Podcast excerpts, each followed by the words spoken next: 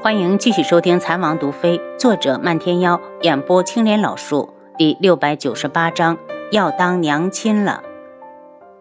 鬼医按住胸口，他总觉得这里已经住进了一个人，可他不知道那个人是谁。这种感觉让他惶恐，心里空落落的，怕得厉害。楚清瑶他们已经坐上大船，离开了昆仑镜。他看了眼身后的胡铁：“你伤还没好。”应该留在昆仑镜，镜主都不在了，你就不打算重建浮云宗吗？胡铁道：“宗主这是何意？是不是打算不要属下了？兄弟们的命都是宗主救的，自然是宗主在哪儿，我们就在哪儿。”楚清瑶好笑的道：“难道你要一辈子跟着我，不成家也不娶妻？这些事儿，属下从来没有想过。”胡铁苦笑。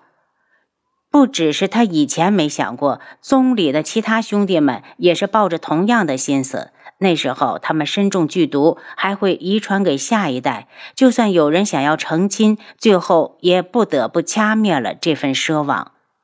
楚清瑶望着翻卷的海浪，毒都解了，你们还在怕什么？属下只是想跟着宗主光大我浮云宗。胡铁一脸豪气。浮云宗沉寂了多少年，也是是时候重出江湖了。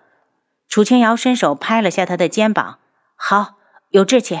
胡铁，浮云宗的将来就靠你了。”胡铁眼中现出一抹惊慌：“宗主这是何意？是要抛弃他们了吗？”宗主，属下……胡铁，我知道你想说什么，我不会抛下浮云宗不管的，但后续的发展还要靠你。她是智王妃，江湖上的事有些时候不好插手。胡铁开心的笑起来，像个孩子一样。有宗主这句话，我胡铁就放心了。停了一下，他问道：“宗主，鬼医都没让你医治他的伤，到底严不严重啊？”放心吧，他虽然不记得以前的事，出于本能，给自己找点管用的药材还是可以的。楚清瑶虽然没拆开伤口看，但系统却给出了他都上了什么药。那些都是消炎的草药，连续外敷几天，炎症自会消除。胡铁一脸可惜，真是事情多变。他看到十公主一直与鬼医同行，还以为他们好事将近了，没有想到又出了这个岔子，真是好事多磨呀。楚清瑶道：“他那么爱黄姐，会想起来的。”可万一他已经娶了那个女人，就算想起来了，还有何用？宗主以为十公主会去给人家做小。胡铁说出了心里话。我觉得他不会。楚清瑶心下一凛，此事是他太欠考虑，他当时就应该把鬼医抓回来。见他闷闷不乐，胡铁刚要说话，就看到轩辕志走了过来，他打了声招呼，就进了船舱。阿楚。风这么大，你怎么不进去休息？轩辕志心疼的拉住他的手，发现他的手很凉后，一把将他搂进怀里。手怎么这么凉？我抱你下去。他抱起他就要往船舱走。楚清瑶把头靠进他的怀里。志，我心里烦。我把鬼医留在了昆仑镜，你说他会不会脑子一热，真娶了那个叫柳儿的姑娘？如果他真娶了，本王就杀了他。薛仁志声音变了冷，身子也僵了一下。是的，这是他的真实想法。从黄姐十几岁起，鬼医就开始招惹他，一直到这么多年，他都穷追不舍，死缠烂打的跟着黄姐。如果不是他杀了秦心远，黄姐也用不着这么痛苦。如今黄姐对他动了心，他竟然敢失忆。失忆也行，他给他时间让他想，可他要敢做出出格的事情，敢娶别人，他的死期也就到了。敢伤黄姐，诡异，你就是一万个脑袋也不够砍。听他这么说，楚清瑶更加担心。他道：“要不掉头吧，我们回去把他带上。”不回去。轩辕志冷着脸：“黄姐身为公主，还能嫁不出去不成？”这些年，鬼医对黄姐怎么样？你比我还清楚。如果他们就这么错过了，你就不为黄姐可惜？楚清瑶暗自叹息。不说他了，你也累了，我们下去休息。轩辕志抱着他下到船舱，他们的房间里有一张大床，刚好够两个人睡。可能是吹了海风，楚清瑶觉得头晕晕的。轩辕志把她放到床上后，他道：“我有点不舒服，想睡一会儿。你去看看黄姐吧，劝劝她。我相信鬼医就算不记得黄姐，也绝不会娶别人。”楚清瑶拍了下自己的胸口，因为这里一旦住进去一个人，就再也容不得其他人。轩辕志扶着她躺好，自己也爬了上来。你怎么不去看黄姐？楚清瑶问。我现在只想照顾我自己的女人。轩辕志将手臂搭到她的身上，看着她，闭上了眼睛。轩辕志弯了弯嘴角，侧过来亲吻了一下她挺翘的鼻尖，一脸心疼的道：“阿楚的脸色怎么这么苍白？”因为没听到回答，他才发现人已经睡了。他失笑，露出一抹宠溺的神色。阿楚，等解决掉了镜主，我们就安心的过我们自己的小日子。我会把你宠到骨子里，陪你一生一世，从青丝到暮雪。楚清瑶这一觉一直睡到半夜，随着他的醒来，轩辕志也睁开了眼睛，眼角含笑的对上他清澈的眸子。阿楚，睡够了没有？如果睡好了，我带你去吃饭。楚清瑶伸了下懒腰，好像还真是饿了，想要坐起来，可是怎么觉得浑身都软绵绵的，一点力气都提不起来？是不是哪不舒服？轩辕志把她扶起来，就是觉得没力气。楚清瑶蹙眉，可能是上船之后吹风受凉了。轩辕志伸手摸了摸她的额头，温度正常，这才起身道：“你在床上等着。”我去把饭端回来吃。楚清瑶笑道：“只是吹了点风，哪那么娇气？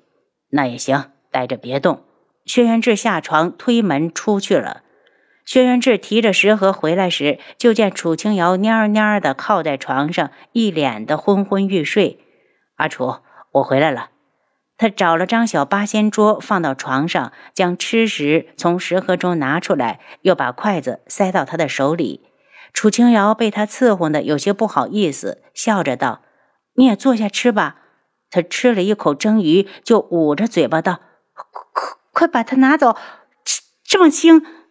轩辕志跳起来，这蒸鱼又放回食盒，不让味道散发出来，转身倒了杯清水递给他：“阿楚，喝点水压一压。”楚清瑶的脸色更加苍白，就着他的手喝了两口水，催促道。你到一边吃吧，我还想睡觉，还是吃点药吧。轩辕志看着他，你先把药拿出来，再吃了再睡。